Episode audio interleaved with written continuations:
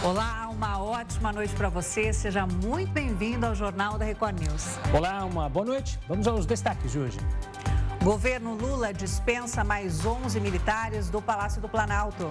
O presidente do Uruguai diz a Lula que o país não vai abrir mão de livre comércio com chineses. Banco Nacional de Desenvolvimento Econômico e Social nega a existência de planos para financiar obras no exterior. Carnaval deve movimentar mais de 8 bilhões de reais no turismo do país. Estados Unidos e Alemanha confirmam o envio de tanques para a Ucrânia. E ainda, ex-vice-presidente dos Estados Unidos Unidos no governo de Donald Trump, Mike Pence entrega documentos marcados como confidenciais ao FBI.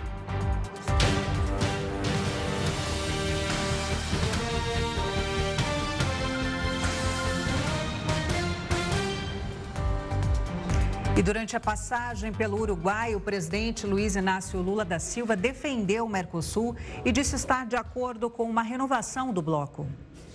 Com muito carinho, em sequência à agenda internacional, o presidente Lula se encontrou com o líder uruguaio Luiz Alberto Lacage Pou, em Montevidéu, capital do país. Um dos assuntos tratados por eles foi a intenção do Uruguai em realizar um acordo de livre comércio com a China.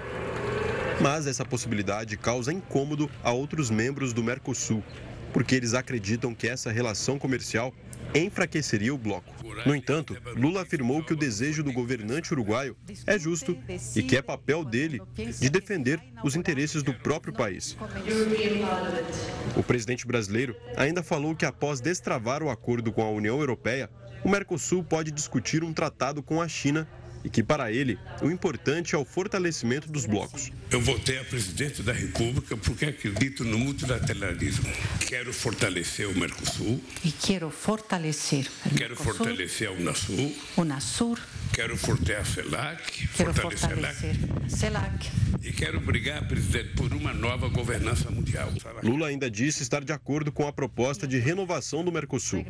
Para ele, as mudanças devem acontecer com critérios técnicos e com reuniões envolvendo ministros e governantes de todos os membros do bloco.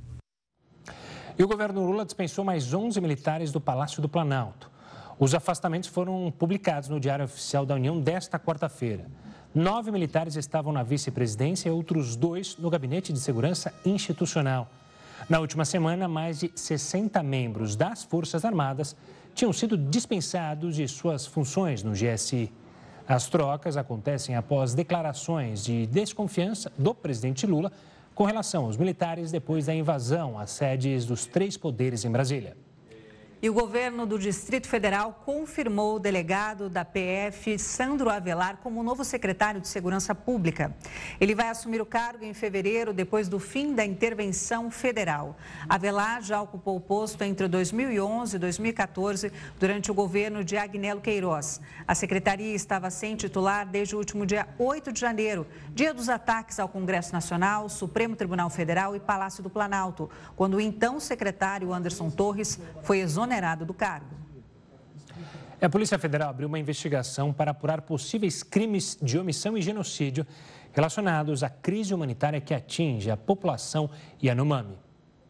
A PF vai apurar se houve omissão de agentes públicos em relação à atuação dos financiadores e facilitadores do garimpo ilegal na região. A superintendência do órgão em Roraima ficará responsável pelas investigações. O pedido do inquérito foi feito pelo ministro da Justiça, Flávio Dino, que já foi informado da abertura dos trabalhos. A PF disse que irá apurar, além dos crimes de genocídio, a possível omissão de socorro, crimes ambientais e outros nas terras indígenas Yanomami. Até o momento, pelo menos 570 crianças Yanomamis morreram por contaminação por mercúrio, desnutrição e fome, devido ao impacto das atividades de garimpo ilegal na região, segundo o Ministério dos Povos Indígenas. Por causa da situação, o Ministério da Saúde decretou estado de emergência para combater a falta de assistência sanitária que atinge a região. A portaria foi publicada em edição extra do Diário Oficial da União e já está em vigor desde a última sexta-feira. E o ex-presidente Jair Bolsonaro deverá passar por uma nova cirurgia no intestino quando retornar ao Brasil. Vamos a Brasília, ao vivo, conversar com o nosso repórter Matheus Escavazini para saber todas as informações. Matheus, uma boa noite para você. Boa noite, Talita, Gustavo, boa noite a todos. Ainda não existe uma data é, para essa nova cirurgia que deve ser definida pelo médico Antônio Macedo, que é médico do ex-presidente Jair Bolsonaro. Bolsonaro foi internado no começo de janeiro em um hospital de Orlando, na Flórida, após sentir fortes dores abdominais. Esse novo procedimento pretende fazer correções no intestino por consequência daquela facada que ele sofreu há cinco anos durante a campanha presidencial ainda. Desde então, Bolsonaro já passou por seis cirurgias, sendo quatro ainda durante o período do atentado, no ano do atentado, e outras duas em 2019 para retirar a bolsa de colostomia e também correção de uma hérnia na incisão da operação. A última internação do presidente foi em julho de 2021. Na época, ele ficou hospitalizado por quatro dias por conta de uma obstrução parcial do intestino delgado. Ele está nos Estados Unidos desde o final de dezembro, antes de deixar o cargo oficialmente como presidente da República. Talita, Gustavo. Tá certo. Obrigado pelas informações, Matheus. Uma ótima noite. E a mãe do menino Henri Borel, Monique Medeiros, foi afastada do cargo na Secretaria Municipal de Educação do Rio de Janeiro. A repórter Adriana Oliveira está acompanhando o caso e tem mais detalhes. Boa noite, Adriana. Além de ser afastada, ela se tornou alvo de uma sindicância, certo? Boa noite, Gustavo e Talita. Boa noite a todos que nos acompanham. Exatamente. A investigação administrativa foi aberta depois de suspeitas de irregularidade na assinatura da folha de ponto. Segundo o secretário da Educação, Renan Figueirinha, há indícios de que Monique Medeiros tenha assinado o documento até o fim de janeiro, como se já tivesse trabalhado ao longo de todos esses dias. A marcação da presença futura culminou no afastamento da mãe de Henri Borel do cargo que ela ocupava na pasta. A decisão foi publicada no Diário Oficial desta quarta-feira. Apesar da medida, ela continua recebendo o salário de pouco mais de 3 mil reais. Munique exercia função administrativa no almoxarifado da Secretaria Municipal. O retorno dela ao trabalho se tornou público no último domingo. No dia seguinte, ela chegou a apresentar um atestado de 60 dias, mas a suspensão foi negada depois da Prefeitura suspeitar de irregularidades no laudo. Segundo a Secretaria Municipal de Educação, Monique Medeiros havia voltado ao trabalho por orientação jurídica, já que ela foi solta pelo Superior Tribunal de Justiça e ainda não há uma condenação. A servidora aguarda pelo julgamento da morte do filho dela em liberdade. Henri Borel foi morto em 2021, aos quatro anos de idade. Além de Monique, o ex-vereador e padrasto Jairinho também responde pelo crime. Ele teria cometido a violência, mas com o conhecimento da mãe. Monique Medeiros vai responder por homicídio triplamente qualificado e o ex-vereador Jairinho também por tortura. Eu volto com vocês, Gustavo e Talita. Obrigada, Adriana, pelas suas informações. E olha, desde o início de janeiro, aposentados e pensionistas do INSS não precisam mais se deslocar até as agências bancárias para realizar aquela prova de vida. Quem está por dentro dessa mudança toda é o Heródoto Barbeiro, então vamos falar com ele agora ao vivo. Heródoto, uma boa noite para você. Olá, Tudo bem? É, o responsável por isso são os fantasmas. Não sei se você sabe, o nosso país é coalhado de fantasma. Sério? Outro dia até vi aí na redação, vi na redação um fantasma andando aí na redação. Sério? Já fiquei Aqueles, com medo. É, esse fantasma não acaba mais. O gabinete de deputado, vereador, senador está cheio de fantasma. Chega lá, tem um monte de gente recebendo e ninguém trabalhando, só pode ser fantasma. Agora, o que, por que o INSS está fazendo isso e, e é bom para o aposentado? Exatamente para tirar os fantasmas da parada. Houve uma época no Brasil em que fantasma também votava. Ele ia lá na sessão eleitoral, votava no candidato do chefe, né, do, do coronel da região, assinava e subia depois. No caso do INSS, o fantasma é o seguinte: o cidadão já morreu e ele continua recebendo, então, por parte do INSS. Mas agora ocorreu um fenômeno interessante, inspirado no Código de Defesa do Consumidor. Qual é? Chama inversão do ônus da prova. E o que, que é isso? É o seguinte: quem tem que provar não é quem acusa, mas é quem se defende. Vou dar um exemplo.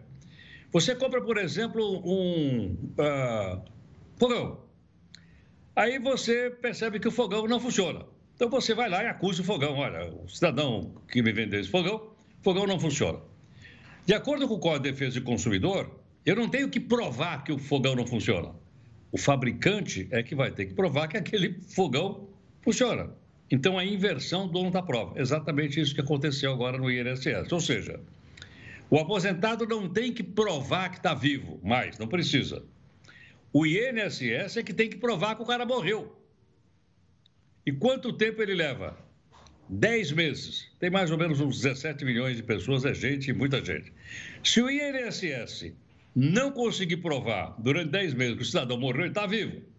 Mas ainda assim, ele tem dois meses para mandar uma cartinha para o cidadão e perguntando: escuta, o senhor está vivo?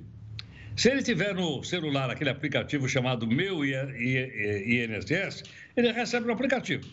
Agora, se porventura a pessoa receber uma notificação como essa, é simples. Ela entra no mesmo aplicativo, do INSS, diz: Olha, eu estou vivo, ou pode ligar no telefone do INSS, ou, em último caso, no banco, mas é quase não há necessidade. Então, é um avanço muito bom para os aposentados e essa inversão do ônus da prova é muito bem-vinda. Ou seja, o INSS é que tem que dizer quem está vivo e quem está morto. Não é? E, logicamente, um atestado como esse, passado no cartório e, como diz o poeta, com firma reconhecida. O Heroto, a gente já solicitou ao Sindicato dos Fantasmas é, nota deles para eles se explicarem aí, já que essas acusações suas que eles estão andando por aí, eles vão enviar para a nossa redação aqui. A gente espera a resposta deles, já que você fez graves acusações aos fantasminhas, coitados. Exatamente, mas você veja que é um fenômeno interessante esse. Ou seja, se você não tem que provar que está vivo, a Previdência é que tem que provar que você está morto e suspender seu pagamento. Agora, por uma questão de ética e de honestidade, claro que a pessoa, quando morreu, a família não deve lá continuar tirando o dinheiro, porque, obviamente, a pessoa não existe mais. Agora, Heródoto, de qualquer forma, é um sacrifício a menos, né? Porque muitos dos beneficiários são idosos ou pessoas com algum tipo de limitação e que tinham que ir até uma agência bancária para provar que estavam vivos, né? Sem dúvida. Há um caso famosíssimo que a gente mostrou no jornal. Uma pessoa foi levada lá numa, numa, numa cama cirúrgica. Lembra disso ou não? Lembro. E aí chegou lá, tinha que subir, achar ela na Caixa Econômica, era no andar de cima. E o pessoal não conseguia levar a cama para o andar de cima. Mas é um negócio Absurdo. doloroso, desnecessário. Cenas dolorosas mesmo. Mas, Heroto, eu vou aproveitar aqui também, mudar um pouco de assunto. Afinal, aniversário de São Paulo e você é o cidadão de honra da cidade de São Paulo. Eu? É lógico, você tem uma história linda. Para te fazer uma provocação né, que eu vi nas redes sociais e ver se você concorda. Que hoje eu vi que o único defeito de São Paulo, sabe qual é? É, não faço a menor ideia. Não se chamar Corinthians. Não concordei. O que, que você achou, Heródota? Vai dar confusão, vai dar confusão isso aí. Por favor, não vamos terminar assim, né? Uma provocaçãozinha de leve, uma coisa. É, Mas era a campanha dos, pauli... dos corintianos que moram aqui na cidade, fizeram essa gracinha aí. Mas, enfim, aproveitei porque sei de todo o amor que você tem por essa cidade e perambula bastante no centro da capital paulista, né? É isso aí. Gente, para... um grande abraço aí. Até amanhã. Um grande abraço e aproveitando, então, parabéns para a cidade de São Paulo, 469 anos. Cidade que acolhe tantos brasileiros de tantas regiões né, do nosso país e faz muita gente realizar os sonhos aqui nessa São Paulo, né? Nessa mega potência. Heródoto, obrigada, viu? Boa noite. Tchau, queridos. Obrigado. Tchau, tchau, Gabi. Tchau, tchau. É, o primeiro trimestre do ano deve ser marcado por bons preços no varejo. Pois é, o baixo faturamento das vendas online na Black Friday deve ser o principal fator para os empresários buscarem mais negócios. Para muitos, janeiro é o mês do planejamento financeiro. É preciso programar o pagamento de impostos como IPVA e IPTU, a matrícula e o material escolar e até o cartão de crédito após as compras de Natal e gastos nas viagens de fim de ano. Porém, o primeiro mês do ano também é conhecido pelas liquidações. Segundo dados do Buscapé, um assistente de compras inteligentes, os produtos mais procurados nas semanas de Black Friday e do Natal foram os celulares, geladeiras, notebooks e TVs. Entre os dias 2 e 9 de janeiro, alguns telefones, por exemplo, podiam ser encontrados com até 16% de desconto. Nas datas mais expressivas do varejo, no fim do ano, os mesmos produtos apresentavam preços variados. Em novembro, os mesmos aparelhos estavam 14,82% mais em conta, enquanto dezembro o desconto era de máximo 3,99%. Outro produto de tecnologia que ficou mais fácil de ser adquirido após a virada do ano foi a televisão. Alguns modelos podiam ser encontrados com até mais de 10% de desconto. Já há alguns anos, o varejo vem consolidando as datas do início do ano como eventos. Isso faz com que a venda aumente nessas datas e o varejo procure captar o máximo de clientes possíveis para começar o ano bem.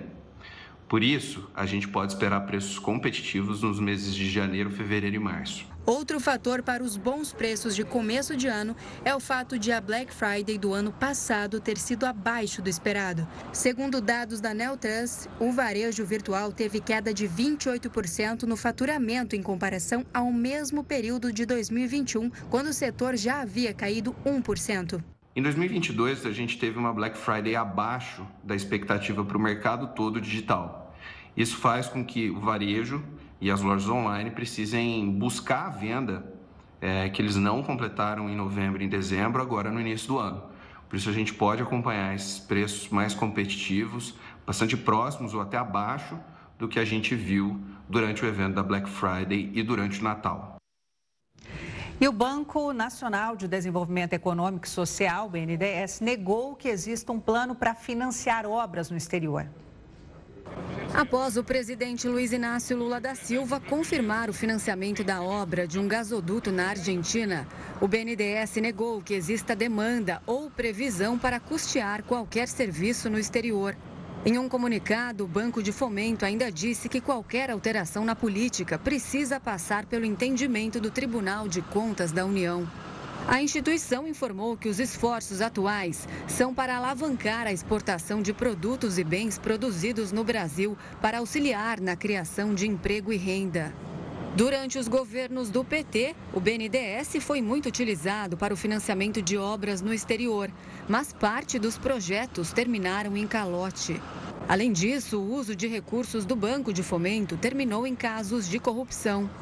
Em 2015, a instituição incluiu novos critérios prevendo punições para empresas caso houvesse descumprimento de contrato. Enquanto a política estava em vigor, mais de 10 bilhões de dólares foram usados para financiamento. Até o fim do ano passado, o banco recebeu quase 13 bilhões de dólares dos valores de empréstimos e juros. Países como Cuba, Venezuela e Moçambique possuem pagamentos em atraso que ultrapassam a marca de 1 bilhão de dólares. O Conselho de Administração do BNDES aprovou o nome de Aloysio Mercadante para a presidência do banco. A decisão foi tomada por unanimidade pelo Conselho do Banco Nacional de Desenvolvimento Econômico e Social. Mercadante é economista e comandou os ministérios da Ciência e Tecnologia, Educação e da Casa Civil durante os governos da presidente Dilma Rousseff. Além dele, Tereza Campelo, Natália Dias e Helena Tenório foram aprovadas também para integrarem a diretoria da instituição. E agora voltamos a falar sobre o encontro entre o presidente Lula e o presidente uruguaio Lacage Pou com a Regiane Bressan. Ela é professora de Relações Internacionais da Unifesp e também especialista em América Latina. Professora, uma boa noite para você. Esse acordo livre, esse possível acordo livre de comércio entre a China e o Uruguai poderia enfraquecer o bloco do Mercosul, professora? Boa noite a todos. Noite. Sim, é, o acordo proposto entre Uruguai e China é um grande desafio para o Mercosul.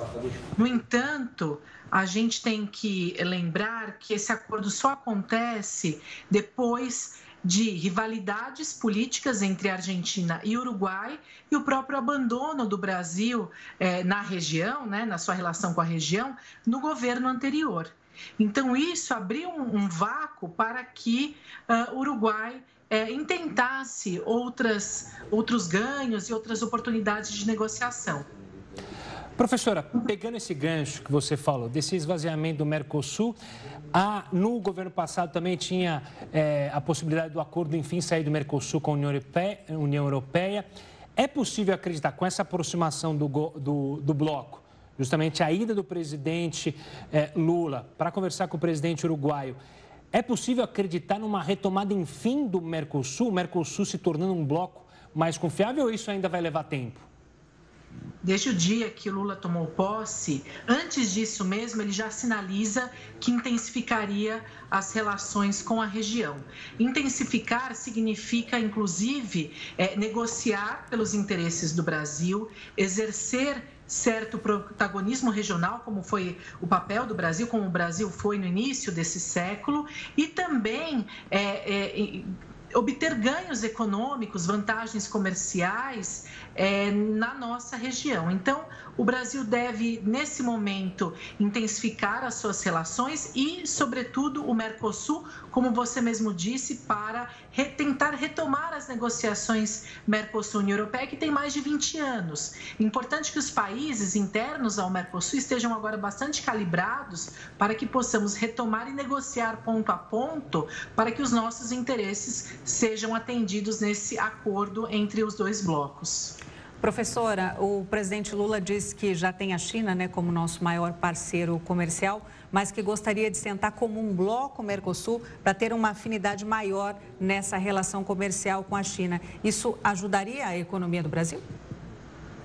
Sim, é importante dizer que as decisões do Mercosul são por unanimidade, então por isso que amedronta tanto o Uruguai sair à frente e negociar com a China a despeito né, das negociações do, do próprio tratado do Mercosul, que tem mais de 30 anos, mas uma negociação bem feita entre Mercosul e China pode sim, sim a, favorecer o Brasil. O que, que eu falo de negociação bem feita? Negociação que é, preserve os interesses brasileiros. Então, saber o que negociar, qual setor, qual área. Então, tudo isso leva um tempo, leva estudo, leva também consulta às elites econômicas. É, existe todo um preparo para que uma negociação desse tamanho seja feita.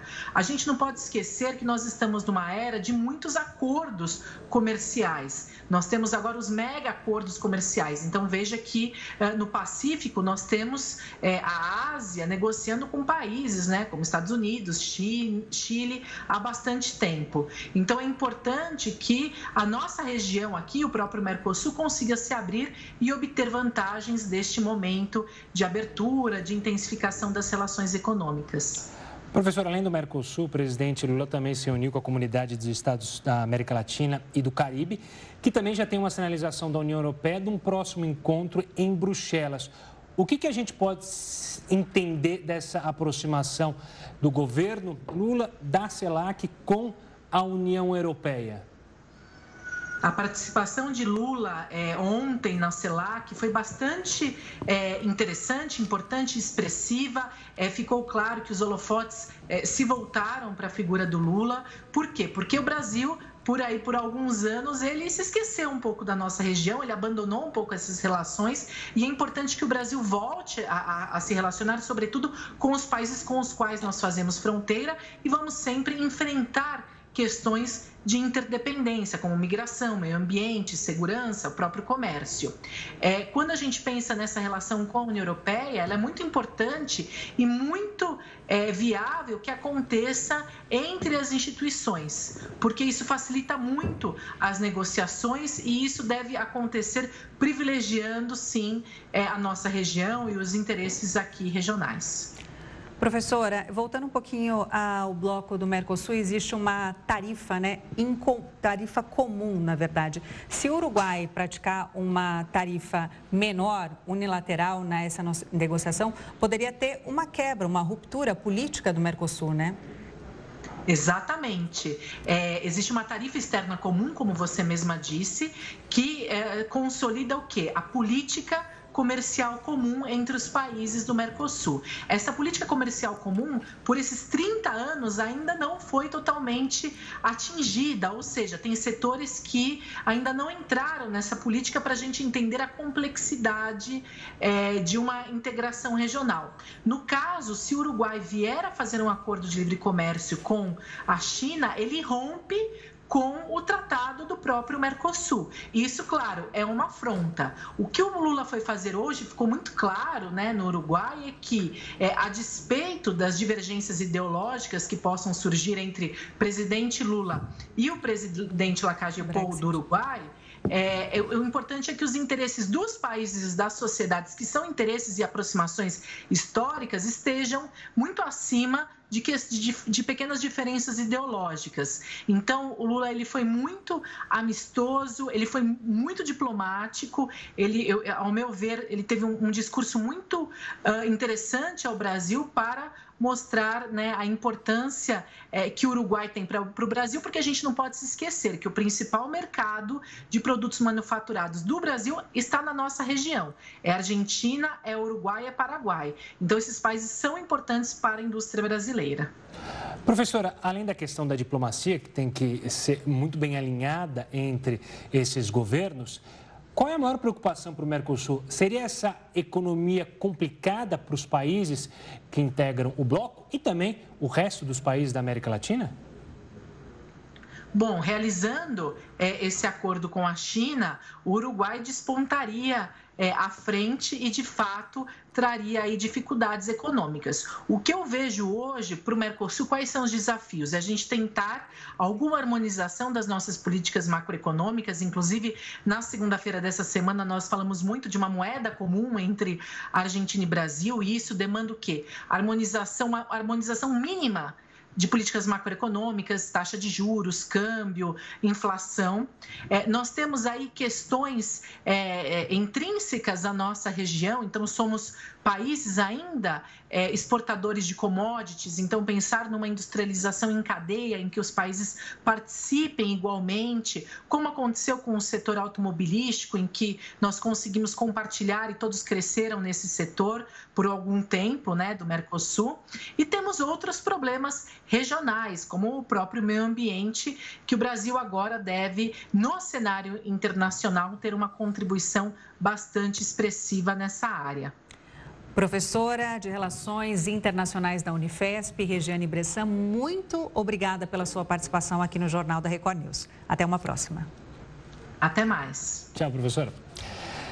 E olha, indo para a Ásia, a Coreia do Norte ordenou bloqueio de cinco dias na capital após identificar um mal respiratório.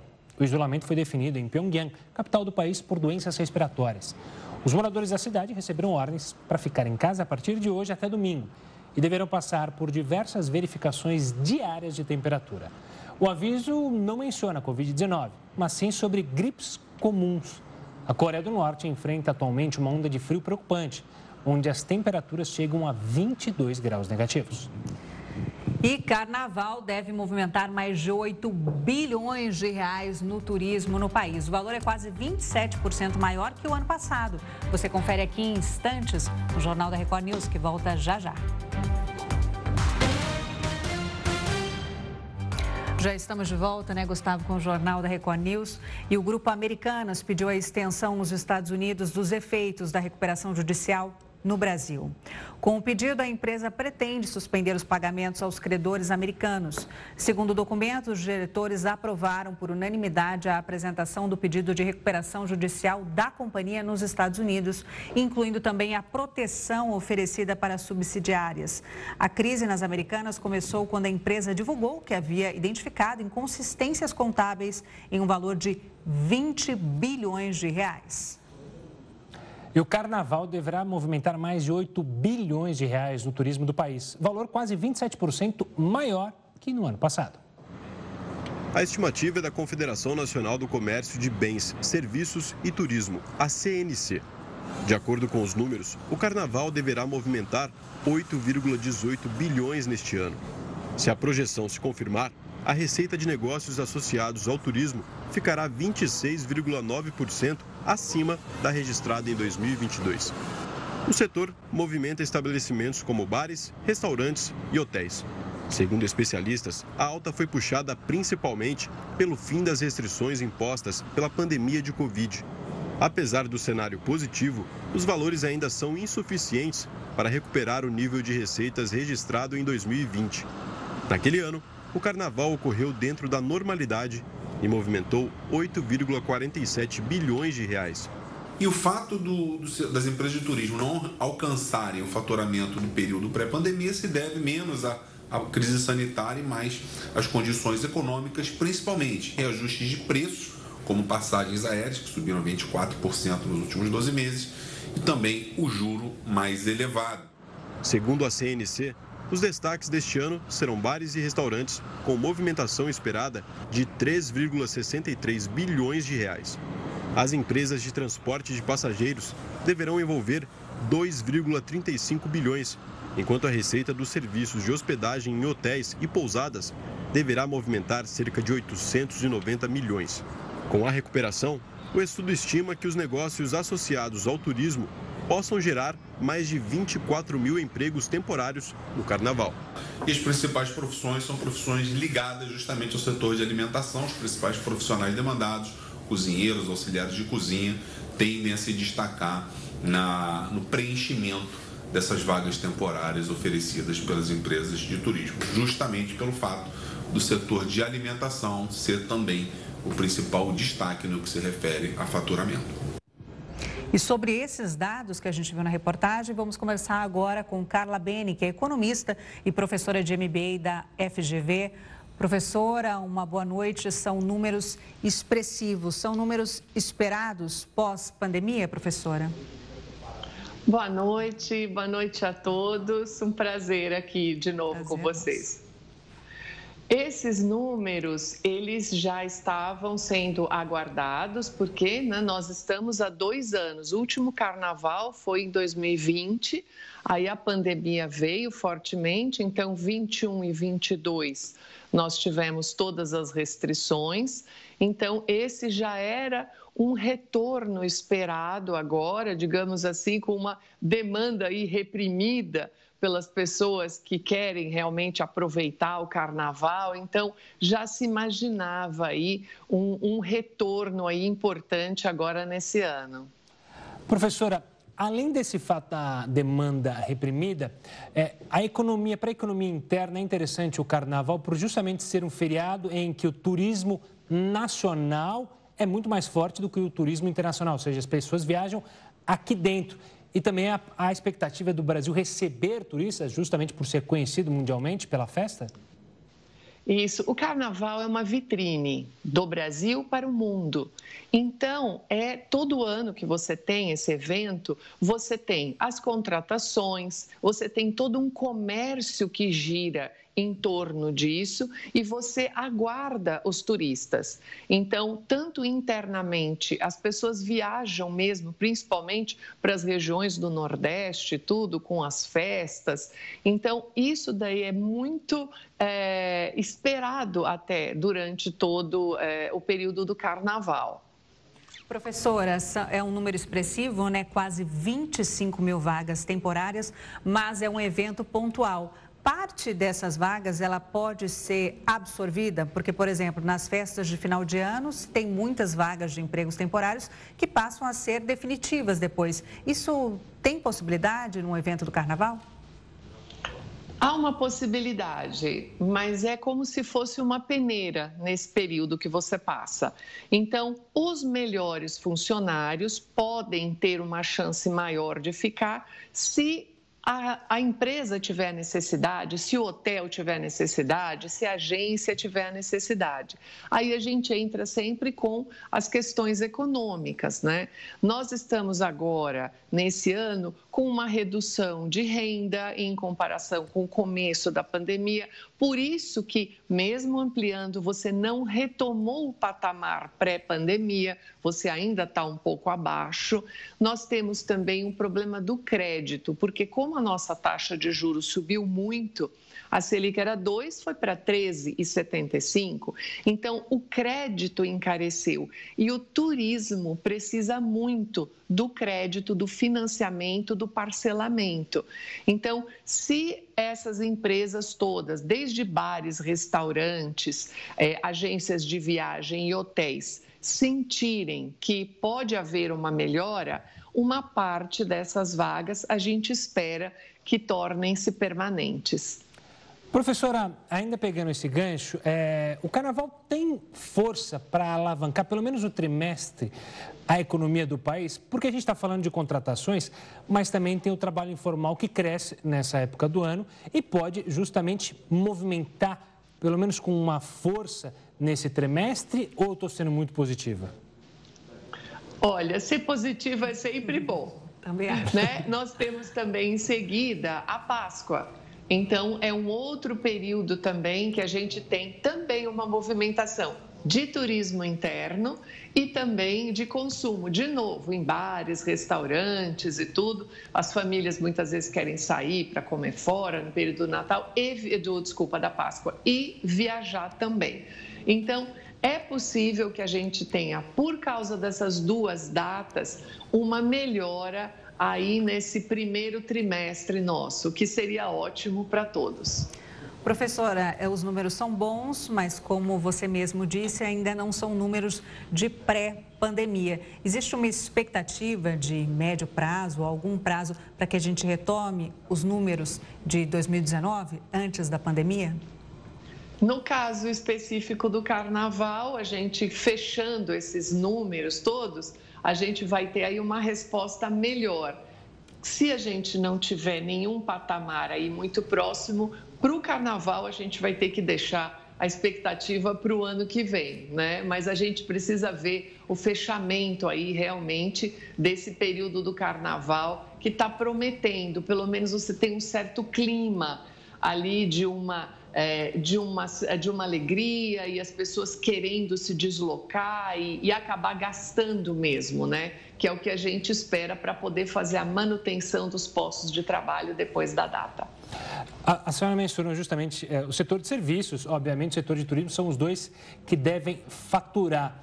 Mas ainda assim, por essa questão que você mencionou, de juros altos, de uma instabilidade econômica, o cenário para o próximo semestre, passando o carnaval, passando Páscoa, ainda é nebuloso? É, é, porque quando você pega a projeção, por exemplo, do crescimento do PIB para este ano, ele está menos de 1% está 0,79% de crescimento de PIB. Então, esse é um ano com muitos desafios, com muitas dificuldades. Então, a gente espera que você pode ter uma melhora agora, nesses primeiros meses, justamente por causa dessas datas. Mas o segundo semestre é um semestre que a gente está aí aguardando é, uma, um, digamos assim, um freio nas expectativas. É, e ainda falamos ontem aqui no jornal também, quase 70 milhões de brasileiros inadimplentes, né? Então, infelizmente, o lazer é. fica em segundo é. plano quando você tem contas ali mais essenciais para pagar. Professora, muito obrigada pela sua participação. Até uma próxima entrevista aqui no Jornal da Record News. Boa noite. Obrigada, boa noite a todos. Até. Boa noite, professora. E olha, ainda na área econômica, o custo de vida por classe social em São Paulo subiu 6,3% em 2022. A FEComércio de São Paulo divulgou os números referentes à região metropolitana da cidade nesta quarta-feira. Segundo o indicador, o custo de vida subiu 6,3% em 2022, inferior ao registrado em 2021 quando o avanço chegou a 10,02%. Entre os grupos pesquisados pelo levantamento, os setores de vestuário e saúde foram os que apresentaram maiores aumentos, de 16,69% e 11,97%, respectivamente. No entanto, de acordo com a entidade, a tendência é que o custo de vida recue em 2023. E pelo menos duas pessoas morreram durante um ataque à faca a um trem na Alemanha. Assim? O caso ocorreu em uma estação ferroviária de uma cidade com cerca de 2 mil habitantes. O suspeito foi detido quando o veículo chegou à estação que foi fechada pela polícia. As autoridades afirmaram que as motivações do suspeito ainda não estão claras. As polícias estadual e federal estão trabalhando em conjunto na investigação do caso. A Alemanha está em alerta para ameaças terroristas desde que um atentado reivindicado pelo Estado Islâmico matou 12 pessoas em Berlim em dezembro de 2016, o mais mortal cometido no país. As autoridades também estão atentas para possíveis ameaças da extrema-direita. Em dezembro, uma operação policial prendeu pelo menos 25 integrantes de um movimento conservador radical, devido à suspeita de planejarem um ataque ao parlamento para dar um golpe no governo alemão.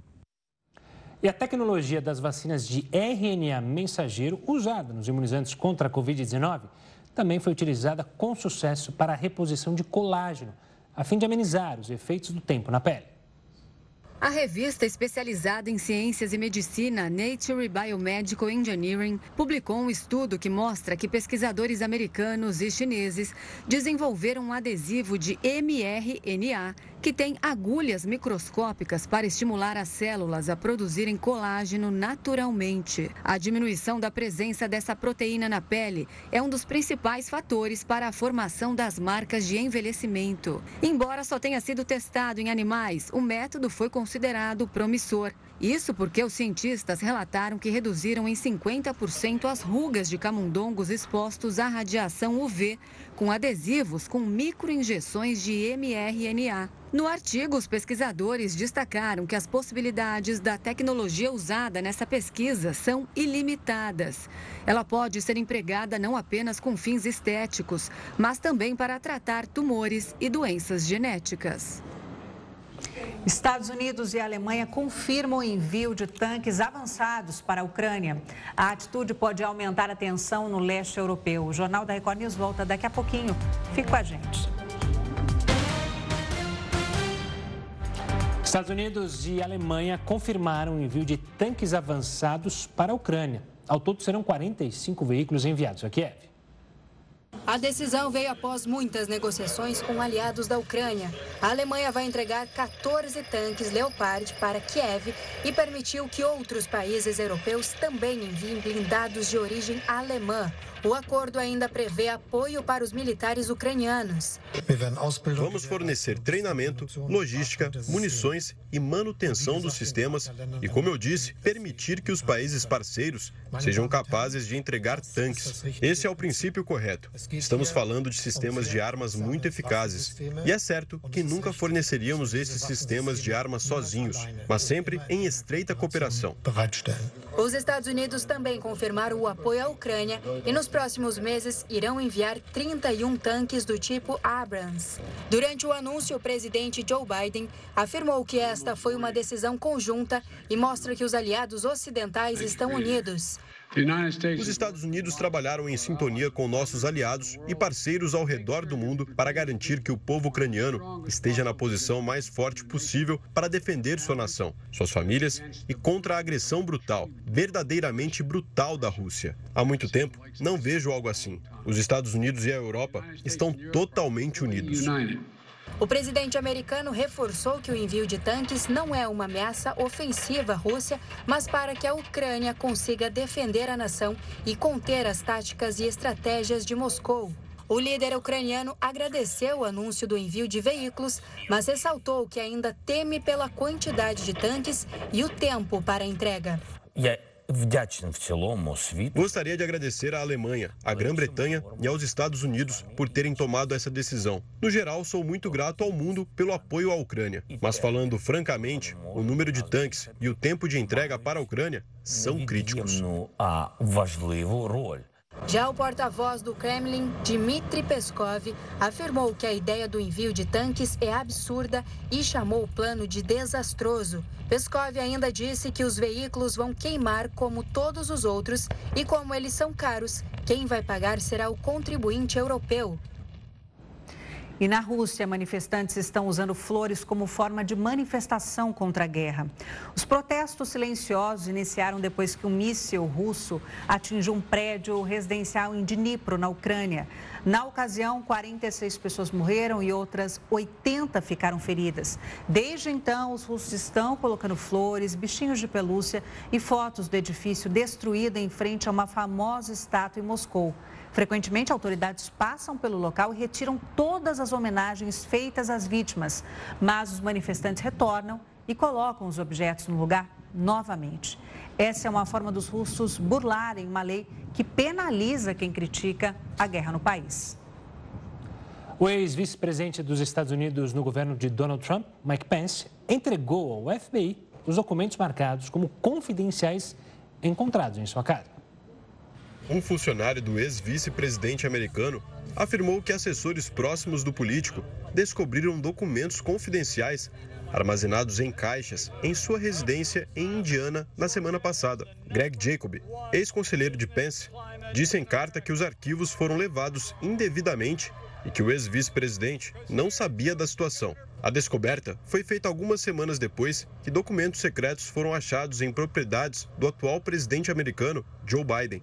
Além disso, recentemente, o FBI apreendeu centenas de arquivos confidenciais que estavam na casa de Trump, após ele ter sido acusado de obstrução na investigação. Segundo James Comer, presidente do Comitê de Supervisão da Câmara de Representantes, Pence está de acordo em cooperar com qualquer investigação do Congresso. Ainda não se sabe quais informações continham nos documentos e qual o nível de confidencialidade de cada arquivo. Nos Estados Unidos, durante o período de transição presidencial, os registros de cada administração devem ser entregues à custódia legal dos arquivos nacionais, ou seja, é ilegal remover ou reter material confidencial. E os resultados definitivos do censo 2022 estão previstos para serem divulgados em abril deste ano. O IBGE confirmou que o trabalho do censo ainda deve continuar durante o mês de fevereiro. Antes, a previsão era de que o recenseamento fosse concluído em outubro do ano passado. Desde então, o prazo foi alterado duas vezes. De acordo com a instituição, cerca de 89 milhões de domicílios foram visitados e 184 milhões de pessoas foram recenseadas. E a Anatel autorizou a ativação do 5G em mais 78 municípios. O licenciamento e ativamento das estações de tecnologia de quinta geração foi autorizada para cidades próximas a capitais ou com mais de 500 mil habitantes. A decisão passa a valer já a partir desta quarta-feira. A previsão da agência é que até o fim do semestre, mais 160 cidades sejam liberadas para usar o 5G. E São Paulo Futebol Clube comemora 93 anos e Palmeiras chega ao bicampeonato da Copa São Paulo de Futebol. A gente volta daqui a pouco com o Jornal da Record News. E hoje, além de ser aniversário da cidade de São Paulo, o tradicional São Paulo Futebol Clube comemora 93 anos. Para celebrar a data, o tricolor paulista inaugurou uma estátua do treinador Tele Santana em frente ao estádio do Morumbi. O evento teve a presença de familiares do ex-técnico, bicampeão da Libertadores e do Mundial de Clubes. A obra de metal e pedra mostra Tele, que morreu em 2006, exibindo os dois troféus conquistados em 92 e 93. O acesso dos torcedores ao monumento será livre. E o Palmeiras venceu hoje o América Mineiro por 2 a 1 e garantiu o bicampeonato da Copa São Paulo de Futebol Júnior. No estádio do Canindé, o Palmeiras abriu o placar aos 18 minutos do primeiro tempo. Vitinho foi lançado pela ponta esquerda e cruzou rasteiro para Juan Ribeiro, que só precisou empurrar para o gol quase aberto.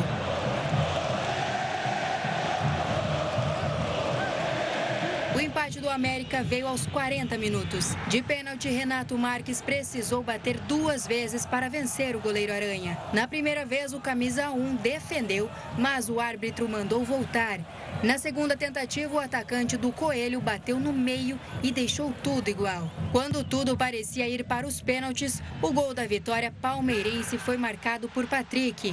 Ele aproveitou a cobrança de escanteio aos 47 minutos e desviou na pequena área para definir o título da Copinha.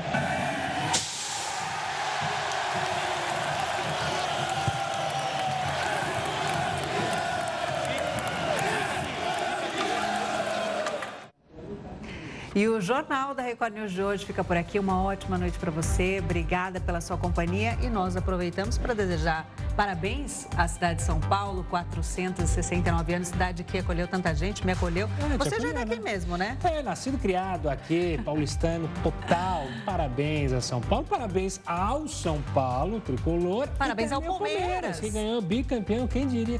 Toda semana é título do Palmeiras. Tá ficando chato isso aí, hein? Senti uma cutucada, assim, é, de um não, corintiano. Não estou aguentando mais, assumo, sinceramente. Então respire e aguente, é. porque a fase está boa.